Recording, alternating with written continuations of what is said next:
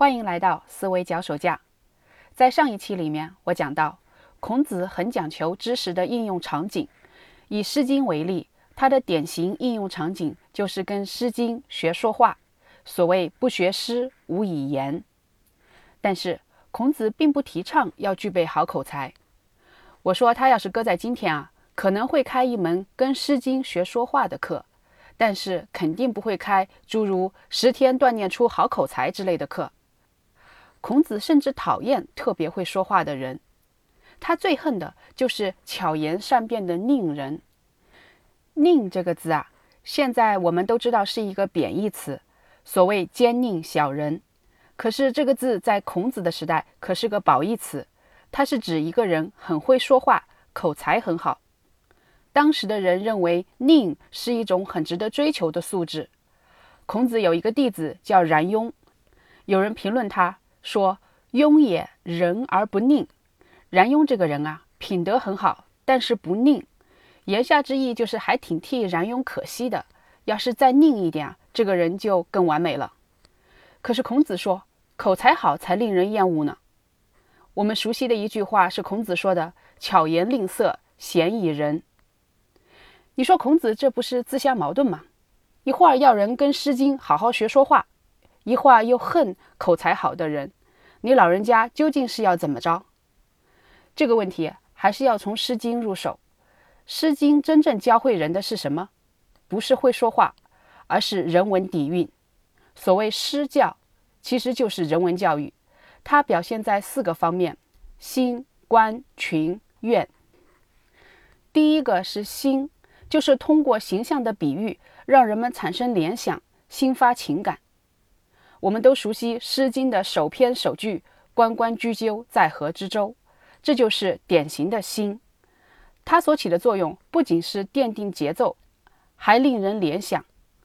关关是雌雄雎鸠鸟一唱一和的声音，由此引发下面的爱情描写就显得非常自然。善于用比喻，让人产生联想。这体现了说话的高级感，但是心不只是在语言的层面，它更重要的是心发内心的情感。所谓见景生情，触物生情。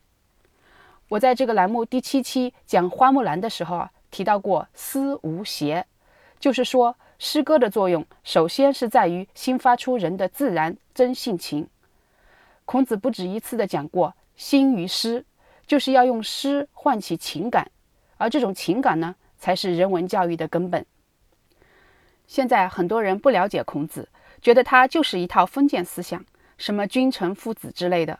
其实孔子最在乎的是人的真情实感。《论语》里面记载，有一个叫林放的人问孔子礼仪的根本是什么，孔子说：“这个问题提得好啊！就比如说丧礼吧，与其在仪式上面面俱到。”样子做得多么好看，不如内心的悲戚。礼仪的根本在于心底的醇厚感情，诗歌更加是如此。缺乏了情感的诗歌，不过是文字游戏罢了。诗的第二个方面呢，是观，就是了解社会现实，看出一个时代的精神风貌。诗是有感而发的产物，所以可以观风俗之得失。我们中学就学过的“硕鼠硕鼠，勿食无鼠”，就属于此类。第三个用处呢是群，这也是一个很有意思的字。有些解《论语》的人啊，把群解释成合群，我并不认同。孔子讲君子和而不同，君子并不一定要合群，但是君子要能够理解别人的思想感情，也就是我们今天说的同理心。然后才能够知道怎么跟别人相处，这也是群的真正意思。在上一期里面，我引用了《诗经》中的《芒》这首诗，它讲的是一位女子勇敢追求爱情，可是却遇人不淑，最后被丈夫抛弃的故事。《左传》里面记载，鲁国的执政者季文子在跟晋国的使者交涉领土问题的时候啊，就引用了这首诗。季文子是鲁国掌权的贵族男子。为什么能理解一个情感上受到挫折、最终被抛弃的底层妇女的心理呢？就是因为有同理心。他处于小国执政者的地位，被晋国这个大国始乱终弃，不就是同理吗？《诗经》可以群，这个庸俗的来说啊，就是教你怎么培养高情商，但实际上是培养同理心。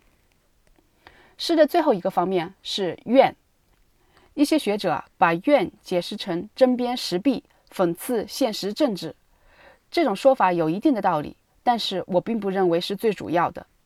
诗的最主要的目的还是表达情感，而不是为政治目的。这就跟我们现代人听流行歌曲抒发情感是一样的。诗的怨这个功能啊，要跟心对照起来看。心是心发出情感，怨呢就是对情感的恰当表达。孔子一直主张情绪是要表达出来的，有不满有哀怨就要表达出来。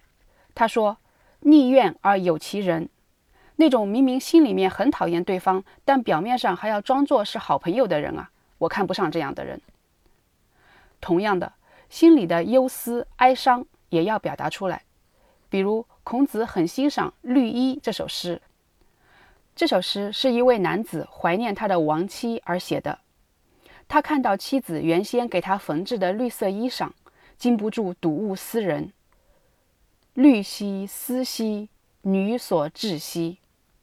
把衣裳里里外外翻来覆去，仔细摩挲，反复咏叹。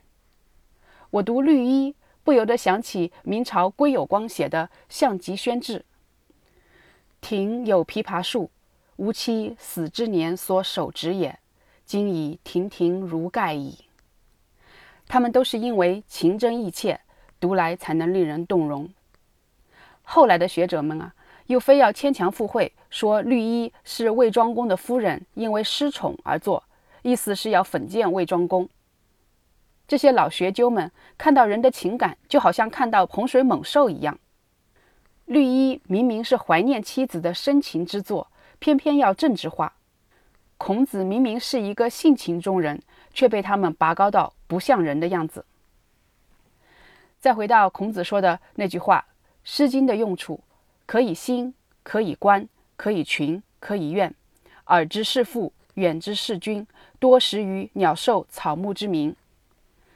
这段话其实应该倒过来看，他说出了诗的作用，从表到里的三个层次。第一层是识字，具备最基本的文化知识；第二层是会说话，会处理人际关系；第三层是人文底蕴，有真情实感，有同理心。开头说到，孔子讨厌巧言善辩的人，这是为什么？